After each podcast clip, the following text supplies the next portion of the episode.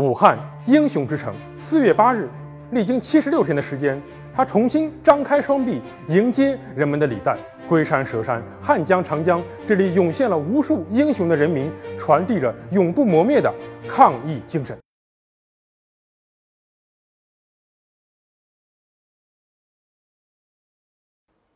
各位观众朋友，大家好，我是来自中共上海市委党校哲学教研部的肖鹏。是一名哲学博士。哲学领域关注和研究的是人的精神世界。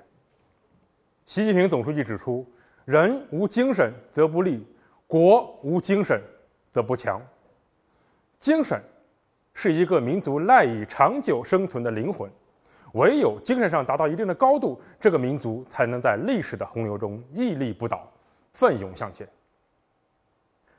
当时间驶过二零二零年时，或许全世界都未曾预料到，一场剧烈的疫情为全人类带来了深重的苦难。在清明节举国致哀的时刻，我们已经用了两个月的时间，取得了抗疫战争的阶段性胜利。但是，全球累计确诊病例已经突破了一百万。这个时候，全世界方才如梦初醒。这次疫情真的是不容小觑，中国的方案也真的是行之有效。那么，我们不禁要问：为什么中国这一次能够迅速的控制疫情？为什么中华民族总是能顽强的战胜各种历史的磨难？原因固然有很多。今天。我想从一个大家再熟悉不过的词开始，那就是在我们的国歌中出现的“万众一心”这个词，就像中华民族生生不息的基因密码，在每一个中国人的精神血脉之中流淌着。几千年以来，我们的祖先治水治沙，愈寇愈敌，面对挑战愈挫愈勇。万众并不难。我们甚至有十四亿人之众，难的是一心，是重大或危机时刻，所有中国人能够拧成一股绳，下好一盘棋，能够把我们的血肉铸成我们新的长城。有了这种精神，就有了中国力量，有了中国脊梁，有了中国担当。首先跟大家分享这样一个故事。一个普普通通的快递小哥，如何能够变身成一群神通广大的哆啦 A 梦？二零二零年一月二十三日上午十点，武汉封城，史无前例。鉴于新冠病毒具有惊人的传播能力，党中央不得不做了这个十分艰难的决定。一座千万级别的城市。曾经是车水马龙、人流如织，曾经是人间烟火、热闹非凡。而在除夕的前一天，一瞬间陷入了冰点。这一天并没有下雪，但却像无形的暴雪，把这个素有九省通衢的交通要道彻底掩埋了。不知道大家对于封城有没有概念？我举个例子来形容：如果人的身体里血液不再流动，情况会如何？你肯定会说：“那人不就死了吗？”是的，武汉就是这样，公交停开，地铁停运，轮渡停航，进出武汉的飞机场、火车站、长途汽车全部关闭，外卖没有了，快递没有了。往常熙熙攘攘的大街上，如今看不到一个行人，甚至你听不到一点车流声。打个比方，此时的武汉就像是一个冷冻起来的植物人。植物人怎么活下去？植物人还会不会醒来？当时我们根本不知道。就在这个时候，体内的白细胞在义无反顾的行动。白衣天使医护人员集结在一线，从死神手里抢夺宝贵的生命。也正是在这个时候，全社会的血小板也自发的行动起来了。那么快递小哥汪勇就是其中之一。汪勇，三十五岁，顺丰快递的一个普普通通的送货员。从小生长在武汉，每天的日常工作啊就是收发快递、打包搬货。工作之余，偶尔也开一开网约车，补贴一下并不富裕的家用。他或许做梦也没有想到，一条微信使他在接下来的一个多月成为了超人。武汉封城了。他也终于闲了下来。就在人们准备迎接这个特殊的新年到来的时刻，他住在一个不到四平米的仓库的隔间里，浏览着与疫情有关的各种各样的信息。连日的工作奔波，他怕给家人带来感染的风险，所以就只能在仓库里度过这个除夕夜了。仓库面积十分的狭窄，没有供暖设施，更没有电视。所以汪勇只能尽可能的裹紧那个反潮的棉被，躺在一张很窄的床上，刷着手机打发时间。他偶然之间加入了一个微信群，叫做“金银潭区域医护人员需求群”。大家知道，金银潭医院是武汉市最早集中收治新冠病毒患者的定点医院，这里病人最多，风险也是最大的。鉴于疫情爆发的初期，人群中弥漫着不小的恐慌的情绪，汪勇觉得，通过这个群里的消息，可以更加客观地了解一线的疫情的现状。当晚十一点，群里出现了一条求助信息：一位护士请求群里的热心人帮他送他回家。用车的时间是年初一的凌晨六点，路线从金银潭医院到。黄陂盘龙城，整整十公里。如果走路回家，需要四个小时。医院是医护人员的战场，这里高度戒备、高度紧张，唯有下班到家，才能彻底放松，安心的休息一下，准备迎接下一次的战斗。因此，相对于睡在医院的靠椅上。不少医护人员宁愿选择走几个小时回家，只求能够睡一个安稳觉。汪勇，汪勇名副其实，他鼓起了勇气在群里回复道：“我来接你。”这之后，直到第二天早晨五点，他起床，对方都没有回消息。后来他才得知，这个护士一直在抢救病人，通宵奋战，根本不可能看手机。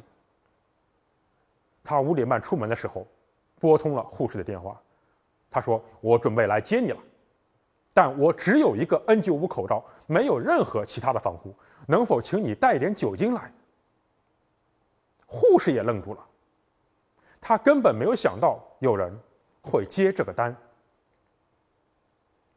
六点整，汪勇到了医院门口，接到了护士，上车。从后视镜看。这个护士小姐姐神情疲惫，汪勇很紧张。她身上有没有病毒啊？不知道。一路两个人没说话。下车的时候，护士想给汪勇发红包作为车费。汪勇开玩笑说：“我提着了脑袋来接你，你的这点红包可能不够吧？”他的意思是说：“我既然出来接你，我也有危险，但我来了。”咱就别计较这事儿了。汪勇心中的锁打开了，一不做二不休。大年初一这一天，他一口气接送了三十多名医护人员，每个人下车时都想给他钱，但他知道这不是钱的事儿。他对每个人说：“有需求就跟我说，我一定来接你。”微信群里面也随即传开了。说有一个快递小哥义务接送金银潭医院的医生护士上下班，最关键的是不收钱。他从一天接三十单，一直到了六十单，但他远远无法满足群里的用车需求。他开始觉得，一人一心看来是不够的，需要的是万众一心。有了这个圆心，他尝试着召唤更多的人。组成同心圆。他开始把金银潭医院里需要用车的信息发送到其他的群里，并招募志愿者。他的硬性要求很高，必须要一个人住，你不能连累其他人，而且必须要佩戴防护用具。不少人回复说：“我来。”不多久，一支志愿者车队就成型了。但用车需求实在太大，没多久三台车都跑坏了。汪勇又开始想办法。他就琢磨，在金银潭医院附近增加这个投放共享单车，听起来好像很不切实际。你一个快递小哥，居然要去对接共享单车企业？但是在众人的转发帮助之下，事情居然就做成了。金银潭医院周边近千辆共享单车、共享电动车投放完毕，这样十公里以内的出行需求就解决了。他趁热打铁。继续联系了网约车公司，把司机接单范围从三点五公里以内更改成了十五公里以内。这样一来，汪勇的车队就可以专注于接送往返十五公里以外的医护人员。从形成这个想法到操作成功，他只用了不到两天时间。他说：“时间不等人，你推一个小时，推一天，根本不知道是个什么结果。”所以在医院里面，医护人员与死神赛跑的同时，汪勇是在医院之外，他同样是兵贵神速。秘诀其实很简单，他说：“这个事情我办不办得成，我不知道，但我一定要去办，一定要去沟通。”所以这句朴素的语言，其实阐明了我们都知道实践是检验真理的唯一标准这样一条马克思主义的铁律。那么后来，政府开通了。往返于医院与医护人员住所之间的通勤车交通的问题得到了根本的解决。好，行的问题解决了，吃的问题又暴露了出来。疫情初期，金银潭医院多数人员是住在各处酒店里面，但是酒店不提供餐食，医护人员经常是没饭吃。最初，汪勇募集到了两万元，为他们免费的提供了矿泉水、方便面。有一天下午四点，汪勇在接送上下班添加了一名护士的微信朋友圈，了看到他吃了这么多天的泡面，说好想吃大米饭呀。两个小时以后，汪勇自掏腰包买了三十份的盒饭，送到了酒店。但是事情并没有结束，汪勇继续在朋友圈里发布求助信息，联系餐厅供应盒饭。不少老板听说了以后，直接说全给你，我们不要钱。但是，毕竟餐厅的能力有限，汪勇又联系了一家专门为医院送餐的工厂。然而，这家工厂因为疫情严重，已经停工了。他联系到了政府部门，寻求帮助。政府为他一路开绿灯，工厂补办了安全手续，恢复了生产。第二天，一万五千份炒饭。准时送到了医护人员和司机的面前。后来还有了青椒肉丝等不少菜，甚至在三八妇女节，护士还吃上了新鲜的草莓。志愿者的雪球越滚越大，火热的爱心不断的在冰冷的武汉之中传递着。当大年初一开车去金银潭医院的时候，汪勇手里的资源只有他的那辆车，但是随即开始一呼百应。开始万众一心。汪勇感到更累了，但是他不敢怠慢。他说：“如果能扛得住这个阶段命运给你的各种艰难困苦，以后就可以扛得住自己的任何的选择。”他觉得能力越大，责任也就越大。所有的志愿者都是一样的，每一个付出的人都是英雄。他说：“我们能做的不多，不像是医护人员那样。”在一线救死扶伤，我们能做的就是后勤，把他们的后勤保障好，他们就不用操心了。在医护人员的眼中，汪勇和他的小伙伴们，就像是一群能够变出任何东西的哆啦 A 梦。有人眼镜腿折断了，他能拉出一个微信群，专门来对接修眼镜的问题。有人晚上十一点钟手机屏幕进了消毒水坏了。没多久，他就送来了备用的手机，还顺带送来了一个手机维修师傅。防护鞋套不够用了，他连夜驱车了五十五公里，到了鄂州，带回了两千双鞋套。至于什么肩周炎药膏、剃头推子、羽绒服、指甲刀等等等等，凡是医护人员需要的东西，哆啦 A 梦总能变出来。从一个人到一群人，背后的支撑力量是一国人。在中华大地上，还有许多像汪勇一样的哆啦 A 梦，在危急时刻变出了一个又一个的奇迹。